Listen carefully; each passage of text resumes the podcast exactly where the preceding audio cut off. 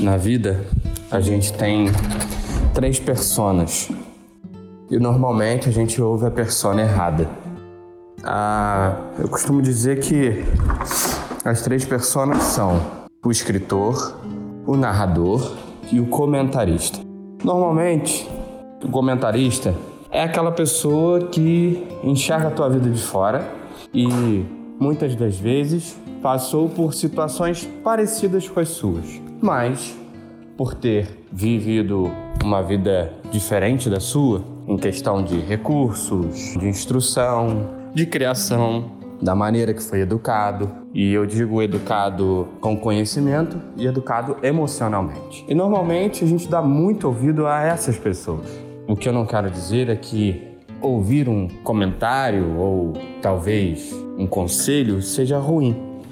Não, mas a gente não deve se determinar por um conselho ou um comentário. E daqui a pouco você vai entender por quê. Existe também o narrador, que é aquela pessoa que, segundo o seu entendimento, narra a sua vida. Muitas das vezes a gente dá muito ouvido ao narrador, que é aquela pessoa que muitas das vezes nem passou pelas experiências que você passou. E, mesmo assim, ela narra.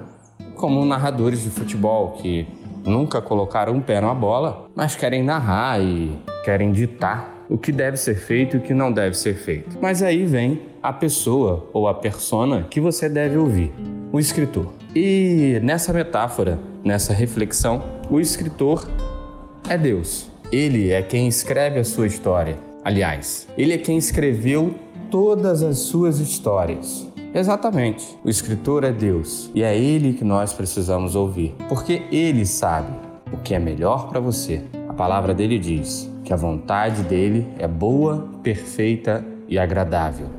E mesmo que tomarmos decisões divergentes às que ele escreveu, ele também escreveu essas decisões divergentes e ele sabe o que vai acontecer. Então, na hora de ouvir alguém, ouça o escritor, Deus. O comentarista vai dizer que não é esse o caminho. O narrador vai citar que talvez você esteja enganado, mas é ele, o escritor, quem vai determinar o seu caminho.